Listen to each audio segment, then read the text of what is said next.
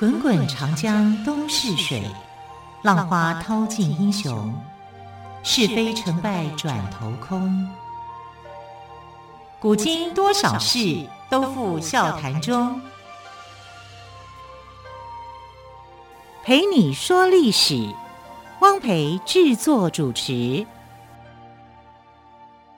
欢迎朋友们收听今天的《陪你说历史》节目，我是汪培，很开心再次为朋友们邀请到历史专栏作家于远炫老师来到我们节目当中。老师好，主持人好，听众朋友大家好。老师在昨天的节目当中，我们聊到了汉武帝的妃子李夫人哦，他的儿子跟孙子都被霍光控制着。那霍光到底是什么样的人呢？是不是请老师来告诉我们？我们知道霍光他就是霍去病的弟弟。啊，其实他的能力是很强的，嗯、所以他呃在汉武帝的后期是非常受到汉武帝的重视的啊，因为他的这个能力非常好啊，就是整理在整理在其他的呃文书也好，或者是在人事上面协调处理也好，都是汉武帝所倚重的。所以汉武帝在过世之前呢，就给他一幅图，送给他一幅图画。那这幅图画里面画着什么，你知道吗？画着周公辅政。因为汉武帝知道说，他的孩子从他的太子哦刘据被他给害死以后啊，因为这是巫蛊之祸，影响非常大，等于说他已经没有年长的孩子来继承他的这个皇位，所以呢，他要他辅政，因因为他的小孩子一定是比较年纪小的啊。那时候呢，这个李夫人有有孩子刘伯啊，但是。其实最后上来当上皇帝的哈是汉昭帝，那汉昭帝是谁呢？汉昭帝是全夫人勾弋夫人的孩子。那也因为勾弋夫人的关系，汉武帝在临死之前、临终之前，他就赐死了勾弋夫人，因为他不想让吕后的事件重现，再次重演。对，再次重演的话，整个汉朝会乱，太可怕了。对呀，啊，所以他的这个做法，他临终前的一个做法就是赐死勾弋。夫人，高一夫人其实很难过，因为她可能真的是很爱汉武帝，汉武帝，但没想到说自己的命运是这样。可这个影响也很深远，因为后来的这个皇朝里面呢、啊，就有一个说法，就是呃，尤其是在这个胡人国家里面所建立的国家啊，这个鲜卑所建立的国家里面，他们就有一个制度，就是什么呢？就是如果这个啊、呃，你的儿子出来要当皇帝。那皇帝的母亲就要被杀掉，这是什么道理啊？皇帝的母亲就要被杀掉，要准备要当皇帝的这个这个母亲就要被杀，原因是什么呢？原因就是怕像勾弋夫人的事情重现，嗯、是怕外戚干政吗？对，就是怕外戚干政。好，所以我们可以看到，就是说这个影响到后来的这个历史的发展。好，有些国家鲜卑族所建立的国家里面呢，就有这种传统。啊，所以勾弋夫人这个事件啊，这也是一个历史上的一个转折。那汉武帝做这样的决定对不对呢？其实很多的历史学家在看的时候啊，是觉得说，虽然他不人道，可是好像他的顾虑在那个时代来看，这个行为啊，应该是正确的。虽然他有点残忍啊，因为就是不管人权，我觉得汉武帝在做这个决定的时候，他一定是心里头很挣扎的。一个是他心爱的妃子啊，然后他竟然做了这个决定，因为他的儿子要即位当上皇帝。可是这个是幼子啊，他年纪很小啊，年纪很小的时候呢，怎么办呢？他在想，虽然我把这个外戚的可能性给排除了，但这个孩子需要抚养啊，就是说需要历练，所以他必须要找到一些忠于他的大臣啊，来帮助这个孩子。第一个想到的就是霍光啊，因为霍光那个时候是他的这个左右手了啊，汉武帝非常信任的。可是光是一个不够，还有许多的经济的人才啊，军事的人才啊，嗯、所以总共找了四个，包含霍光在内，那就有四个人。包括像武将金日低啊，或者是啊其他的财经大臣，好上官桀，就像我们一样，要有财政部长、经济部长，对不对？还有教育部长，大概是就就这样子。对，好，就是像这个呃商阳红、上官桀啊、金日低、霍光，就变成了这个汉昭帝。汉昭帝就是权夫人钩弋夫人的儿子，啊，他的本名叫做刘弗陵，啊，弗陵长大以后呢，就继任为当汉昭帝。那我们来看哦，霍光在辅佐汉昭帝的时候，他到底做了一个什么样的事情？因为当时汉武帝就给送给他一幅图嘛，就是周公哈姬旦哈，就是呃姬发的这个弟弟哈，周武王姬发的弟弟。然后呢，他就是要他，我现在这个我过世以后，我的孩子很小，希望他能够辅政。啊，所以送给他这幅图叫《周公背子图》啊，这个周公身上背的这个孩子哦。不是他自己的小孩，周公背子图，对对，对，背着孩子哦，背着孩子的图，要讲清楚，一般我以为啊，周公喝水的杯子，周公的杯子，这我们要讲清楚。其实他就是说，你要好好辅佐成王啦。其实意思就是要让霍光，你要好好的辅佐我的孩子，像周公当年好好的去辅佐周成王一样。那周公当年呢，发生了什么事？因为他权力很大。等于是所有的权力都在他身上。周朝那个时候，哈、国呃帝王还很小，权力他最大，所以周公恐惧流言日，哈、就是他一天到晚就被人家骂，说你是不是想要篡位当皇帝？那现在霍光的情形同样，因为皇帝死了，皇帝死了以后，群臣里面他最大，啊，他甚至可以篡位。啊，但如果是像曹操这种人，他就篡位了。啊，可是霍光没有。好，霍光其实还是心向着汉朝的，只是说他的权位太大了，没有人比得上他，连皇帝都比不上他，皇帝还得靠他去辅佐。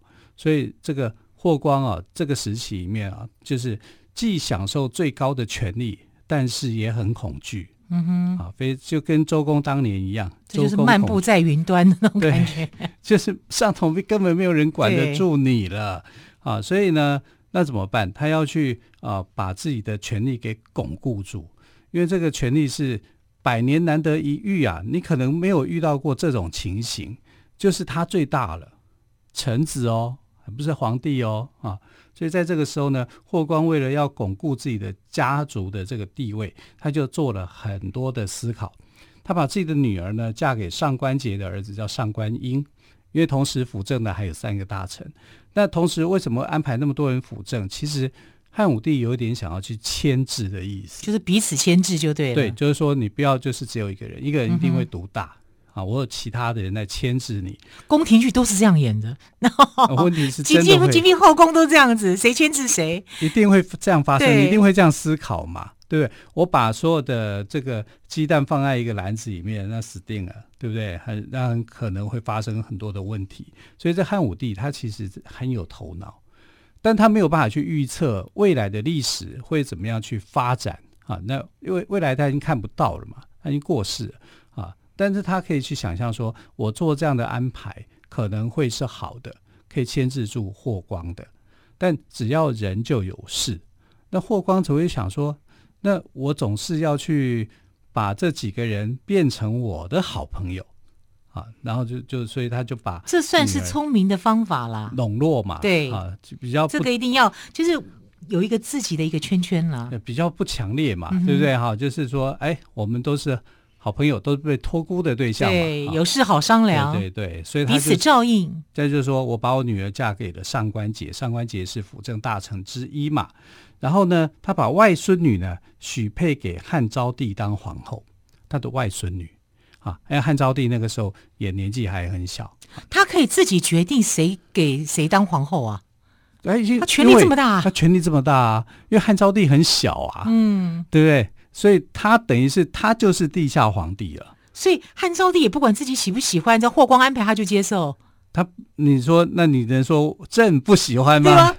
对吧？朕要长大以后再看他漂不漂亮再决定，也不行啊，就答应就对了。这恐怕是很难的啦。是啊，所以其实汉昭帝是一个很委屈自己的、很别扭的啊。他在霍光的辅政之下，其实没有自己。我可以这样讲啊，因为其实他的人生就是这样哈。我们往下讲啊，这个小皇帝跟小皇后的感情基础其实并不深，因为就是被分配的啊。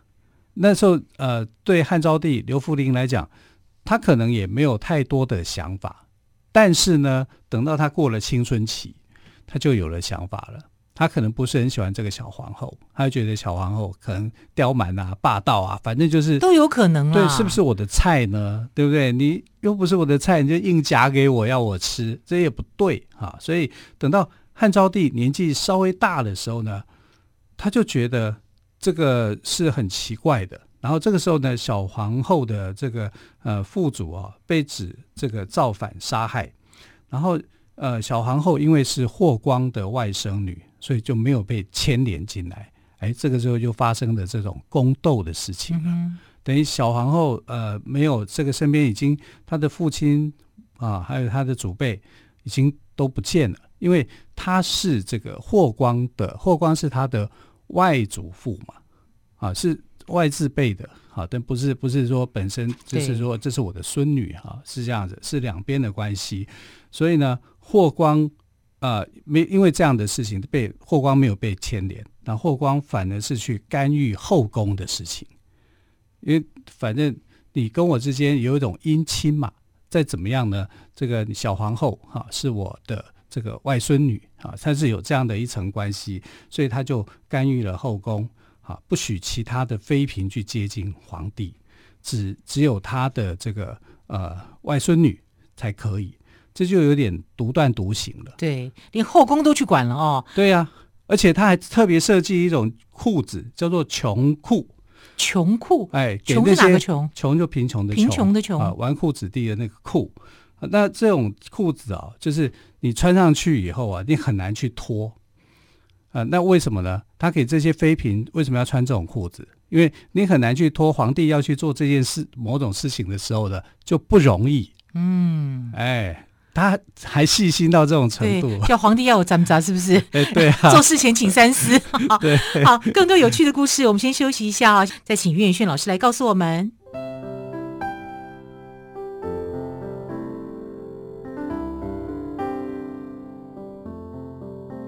听见台北的声音，拥有颗热情的心，有爱与。梦想的电台，台北广播 FM 九三点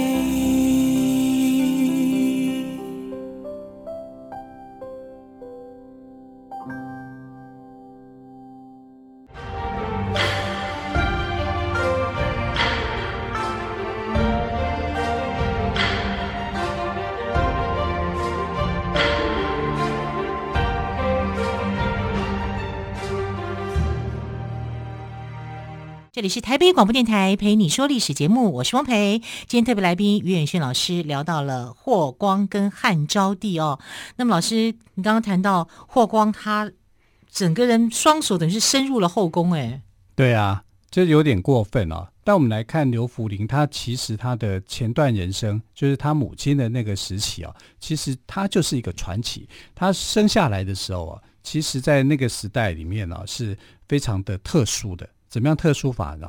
他母亲怀他十四个月，十四个月啊？对，他不是太久了吧？讲，怀胎十月嘛？对啊，对啊，所以他应该是这个呃，已经已经不是正常的那种生产情况之下，对，太久了，应该会生下来是一个巨婴才对、嗯、啊。所以我们是没有这个相关的记载啊，但是可以记载，就是说他的妈妈生下他的时候是十四个月，可是这个十四个月哦，在当时被视为是一个光荣，以前人就会穿凿附会啊，就会想着很多吉祥话啊，是没错，任何都任何样的一个意象都有它的意义。对，你知道那个时候是呃什么样的光荣法呢？因为怀胎十四个月哦，只有在尧的时代有这样的情形，就尧被生下来的时候，他的妈妈也是怀胎他十四个月，所以呢，大家会去。会去想说，所以你知道那个他的宫殿汉武帝哦，就把这个宫殿的旁边一个门叫做尧母门。尧母门怎么写？意思就是说，尧就尧舜，尧舜的尧，母亲的母吗？母亲的母啊，就是说这个孩子呢，就像尧出生的时候一样，是十四十四个月，十四个月才生下他来的啊。所以这个勾弋夫人呢，就像尧母啊，所以尧母门。所以为什么呃这个很多大臣哦去转向就说：“哎，我可能不是倒向魏皇后、卫子夫这一边，而是转向于钩弋夫人。因为从姚母门的这个称呼，你会觉得好像汉武帝哦，会把这个地位传给他的孩子，传给他这个最小的孩子啊，刘弗陵。可是我们看后来就是。”所以才会有后来的巫蛊之祸的发生嘛，这也是大臣他在选边啊造成的一起祸害。那这个祸害结束以后，汉昭帝即位了啊，即位了。那之后呢，这个传奇故事差不多也就告一个段落了哈，因为钩弋夫人也死了，也结束了哈，是另一个传奇在发生。我们刚刚说，呃，他娶了这个霍光的外孙女哈，因为霍光。把女儿嫁给了上官桀的儿子嘛，好，所以上官桀的儿子呢，生下了一个女儿，就变成了这个啊、呃、皇后，小皇后。那时候其实小皇帝也没有什么权利去做主自己的命运。他长大以后呢，他对这个小皇后其实也没有特别喜欢。可是对霍光来说，啊、上官桀父子后来是造反嘛，因为。对抗霍光嘛，霍光就把他们处理掉，把他处理掉。可是他不会去处理小皇后，因为那个毕竟是他的，外孙女，对外孙女哈、嗯，所以他对他还是很好啊。然后他就限制这些工人、这些妃嫔，还给他们设计穿了一种叫穷裤。对，刚刚老师有说，我觉得太夸张了吧？就是设计，你管太多了，呃，呃很难穿又很难脱的那种。嗯就意思就是不要你去亲近女色，对，你只能够跟你的皇后、小皇后在一起，在一起这样。你看，呃，汉昭帝多别扭啊，他不能够去找他自己心爱的，哈，他自己有一些自己的选择。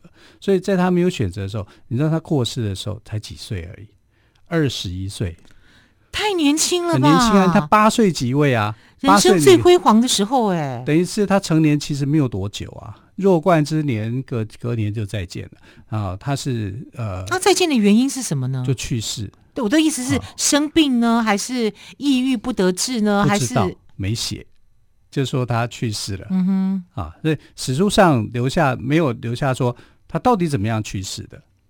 可是你可以想想看，就是你长期生活在后宫，然后你是被控制的，你这个妃嫔你也不能碰，那个妃嫔也不能碰。你只能够跟你的皇后在一起，哎，正常也是这样子了。可是他没有属于他自己的心中的那种感觉，他的感情是没有办法去宣泄的。这样的孩子长在后宫里面会变成什么样？他其实心里头应该会很受伤的，很忧郁的。那他有一个好朋友。好朋友就是金日低的儿子。金日低，你看这个名字就知道他是外国人。呃，他的儿子跟他就非常好。那为什么会非常好呢？毕竟差不多年纪嘛，哈，所以两个人就玩的啊，可以相处在一起，好像是一个同伴一样。所以他很喜欢他这个小伙伴。喜欢小伙伴呢，就想把小伙伴给升官。但是呢，谁不准？霍光。霍光就不同意啊！霍光认为说，你要升官要有一个理由嘛，你要有一个战功啊，或怎么样？这个我觉得也是合理的啦。哈，不能说因为皇帝喜欢谁，所以你就把这个呃机会就给了你喜欢的这个人，你没有任何一个表现，这样是不可以的。那今日低其实他相对的是一个比较低调的，他不像上官桀还有桑弘羊他们这些人哦，就是可能会起来反对霍光。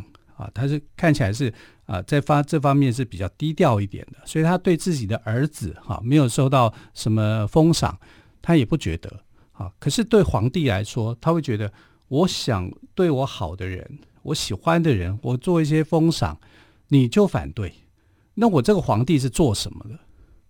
那我已经二十一岁了，你还干政？对，你还在控制我，你还在控制我，你忘了我长大了吗？对。啊，所以他心里头是不平衡的。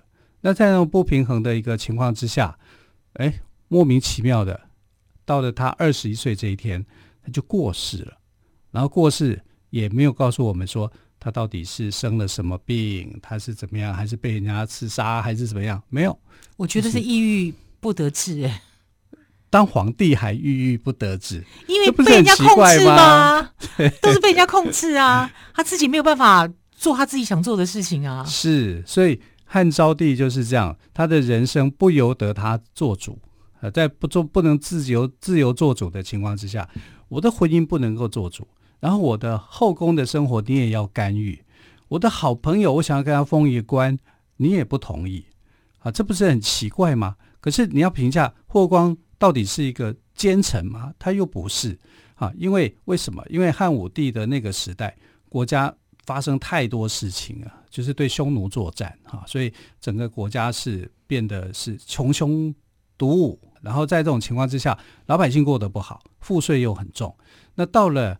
这个汉昭帝的时候，赋税是减轻很多的啊，至少是三成啊，三成的赋税你是不用啊不用去担心的。我就是逼钱减少很多啊，所以霍光有没有贡献？一定有的。那这个贡献绝对不会是汉昭帝的，只是说啊功劳是属于汉昭帝，已经算在他的身上的。但实际上做的是霍光，或者是霍光的臣子们，这应该是这样子，这样来合理啊。可是汉昭帝啊，因为他一生当中不得志，当皇帝还郁郁不得志，这个真的太奇怪了。啊，这没有办法了。可是历史上好像也蛮多这样子的皇帝的，呃，被控制住的。是你像汉献帝不就是这样吗？对啊，东汉的汉献帝的时候，但汉献帝跟这个我觉得跟汉昭帝有点不一样，是最后啊，他可以实现他自己的愿望，去当一个医生、嗯、啊，去。救助很多人，这是很好的哈，因为呃，我们看呃，魏文帝结局论啦，对，魏文帝并没有杀他嘛，也不能杀他，杀他了以后呢，会起很大的反感好，所以他就让这个汉献帝哈，就变成山阳公嘛，你就可以好好的活着啊，去实现自己的愿望跟想法。那汉昭帝虽然是霍光在辅政，但他就是觉得不痛快、不开心。我的婚姻是你安排的。我的妃嫔是你控制的，我的奖赏，我的一切施政所为，都不是出自于他自己手上。然后你们这些大臣当中，四个大臣当中彼此在内斗，那内斗的结果一定是霍光胜利嘛？因为他掌握了所有的这个大权。那没有办法，他突然之间过世，然后没有任何的指示，没有留下任何的指示的时候，哇，朝中。没有皇帝了，没有皇帝，谁最大？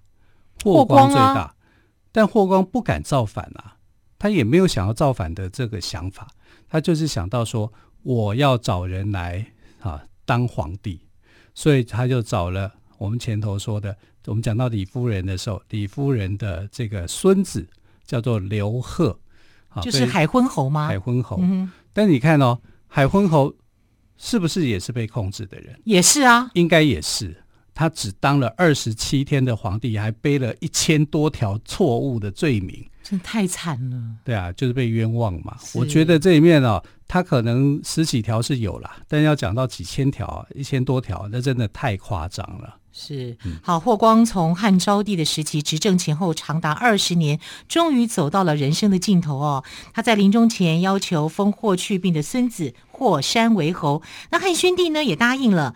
霍光去世之后，上官太后跟汉宣帝亲临祭拜，生荣死哀，但是没有过多久。霍光家族却遭到了覆灭的命运。对，好，非常谢谢岳迅老师今天跟我们说霍光与汉昭帝的故事。老师，谢谢喽，谢谢，亲爱的朋友，我们明天再会，拜拜。